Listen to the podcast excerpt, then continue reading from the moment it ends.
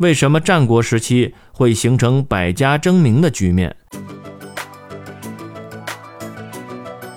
战国时期，诸侯分立，战乱不已，新兴的地主阶级取代了奴隶主阶级，成为新的统治者。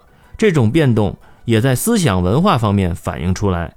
代表不同利益集团的学派人物都在认真思考和分析剧烈动荡的社会形势，努力做出自己的解释，提出治世的良方，批驳别人的思想和主张。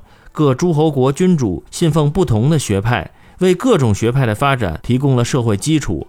一时间，各种学派如雨后春笋，纷纷兴起。历史书上把这种生动活泼的局面称为“百家争鸣”。实际上，当时比较重要的学派有儒。